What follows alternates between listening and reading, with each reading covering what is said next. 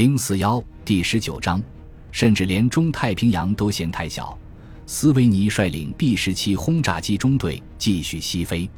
海面上，第十六特混舰队继续沿着周密计划的航线行驶。六月三日，星期三，大黄蜂号及企业号的航海日志反映出近乎滑稽的平静。这几天的日志开头总是照常航行。今天的情况又可用它来概括。如果说语言平淡的大黄蜂号航海日志真实的反映了当天的活动情况，那么最有意思的一件事发生在凌晨两时，一名倒霉的水手在值班时右眼上方被杯子打中。这个事件的起因及其过程至今仍是个使人感兴趣的谜。八点五十九分，约克城号的雷达在真北零四五，距离二十一海里处发现目标。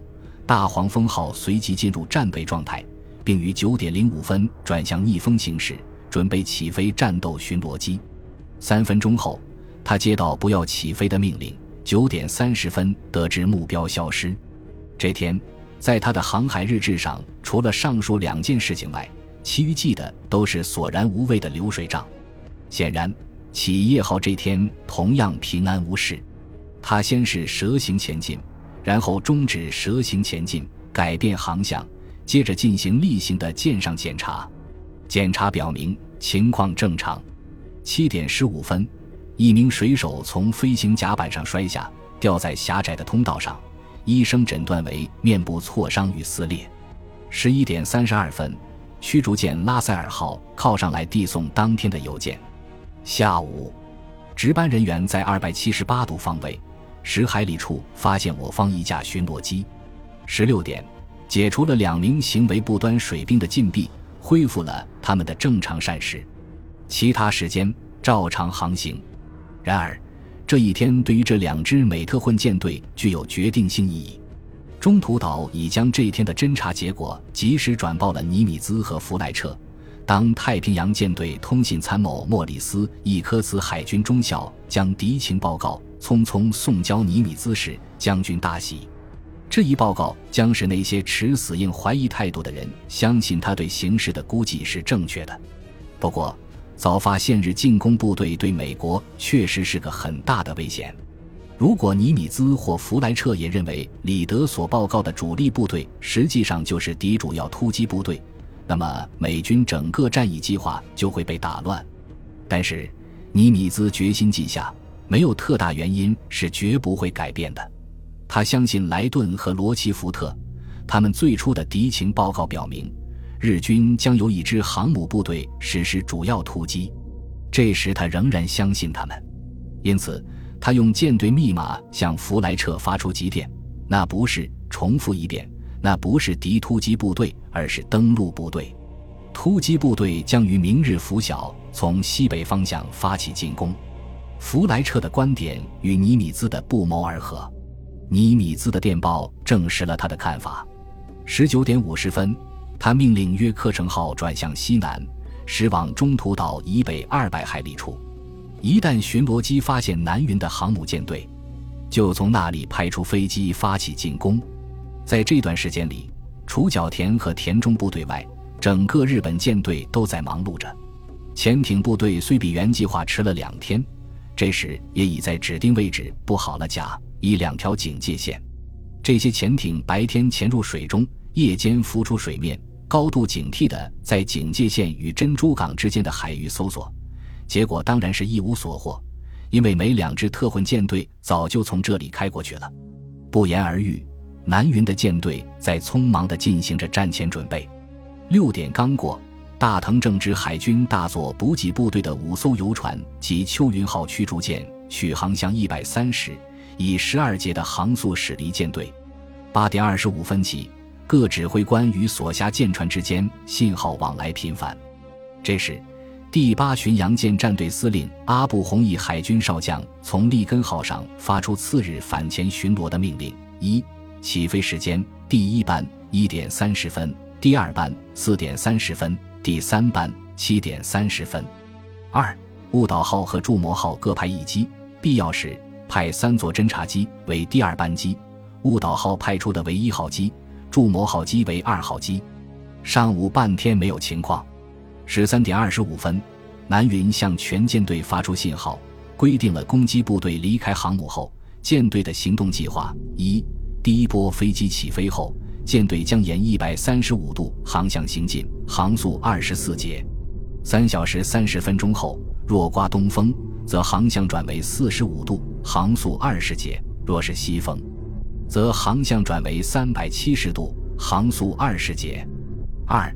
作战计划可随敌情变化而改变，在为集结制空部队并将其升上飞行甲板做准备时，必须牢记这一点。三，若无新的命令，搜索部队需与攻击部队同时起飞。上述第二点表明，南云至少在口头上也认为敌人并不是任由日本人摆布的棋子。过了不到一个小时，南云又发出命令，保持二十六节航速。做短暂准备，五日一点时起，以最大战斗速度前进。做二十分钟准备。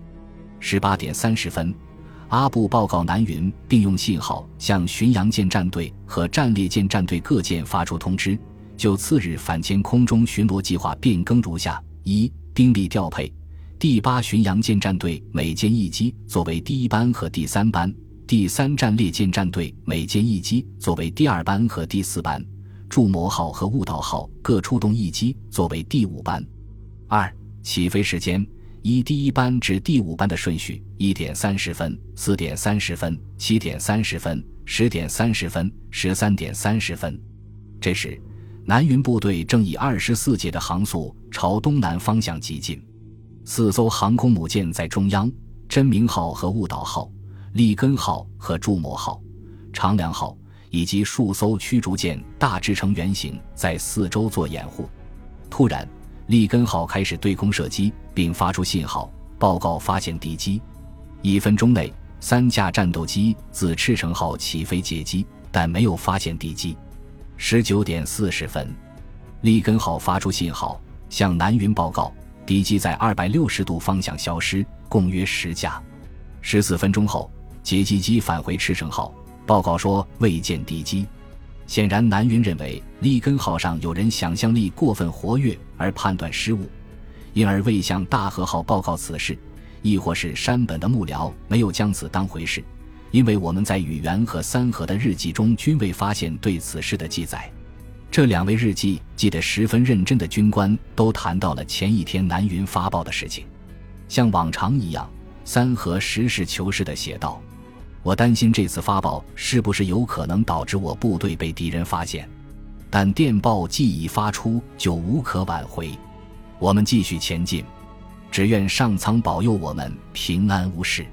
宇垣虽感不安，但十分公正地记下了当天的气候情况，为南云的鲁莽开脱。尽管他并未记下当初演习时他自己做过的指示，宇垣写道。每秒五米速度的东风迎面带来了漫天大雾，根本看不出何时才会消散。昨天，机动部队打破无线电静默，用无线电发出关于新航向和航速的命令。现在看来，他们当时很可能也遇上了这样的大雾，为了继续执行规定的作战任务，出于无奈才做了那种选择。接着，那种诸事不顺心的痛苦感涌上了心头。随即他又写道：“我觉得甚至连中太平洋都嫌太小。现在我只希望机动部队明天对中途岛的空中打击不再遇到麻烦。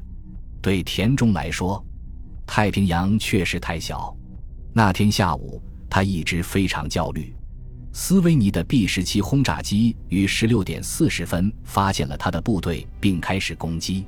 日军一发现美大型飞机从南方飞来。”神通号就立即开火，但美机陡然上升，飞出了高炮射程之外。神通号刚停火，他们又返回来。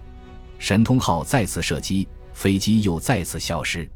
在驱逐舰侧面座位上的袁维义清楚地看到了这场战斗，被美机这种捉迷藏的打法搞得很紧张，因为攻略部队的这一部分没有空中掩护。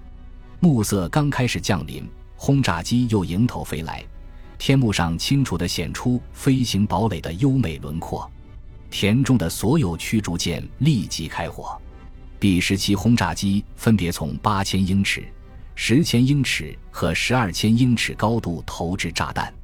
霎时间，大炮的轰鸣声、炸弹的呼啸声和爆炸声、舰中的叮当声、水柱窜起和落下的哗哗声，以及吼叫的人声，在这块通常冷清的海上演奏了一首可怕的海战交响曲。几分钟后，当喧嚣与吵闹声停止之后，双方却无一伤亡。日军防空火力虽猛，但炮弹都是在 B 十七轰炸机的身后爆炸的。美国人投下的炸弹有不少根本没有爆炸。第三分队的领队塞西尔 ·L· 福克纳上尉投下四颗炸弹，只有一颗爆炸。他的队友爱德华·斯蒂德曼中尉由于电动投弹装置短路，只投下一颗炸弹。虽然在整个攻击过程中，敌人的防空火力效能很低，但斯维尼并不相信运气，他立即驾驶完好无损的轰炸机飞回中途岛。没有去磨磨唧唧的核查自己给敌人造成了什么损伤，如果真有的话。结果，美国人对战果有好几种出入很大的说法。第七航空队司令部声称有五颗命中，一颗可能命中，四颗近距拖把，两艘战列舰或航空母舰，还有两艘大型运输舰受损。可以看见一艘战列舰和一艘运输舰起火。另一艘运输舰在吃水线处中弹。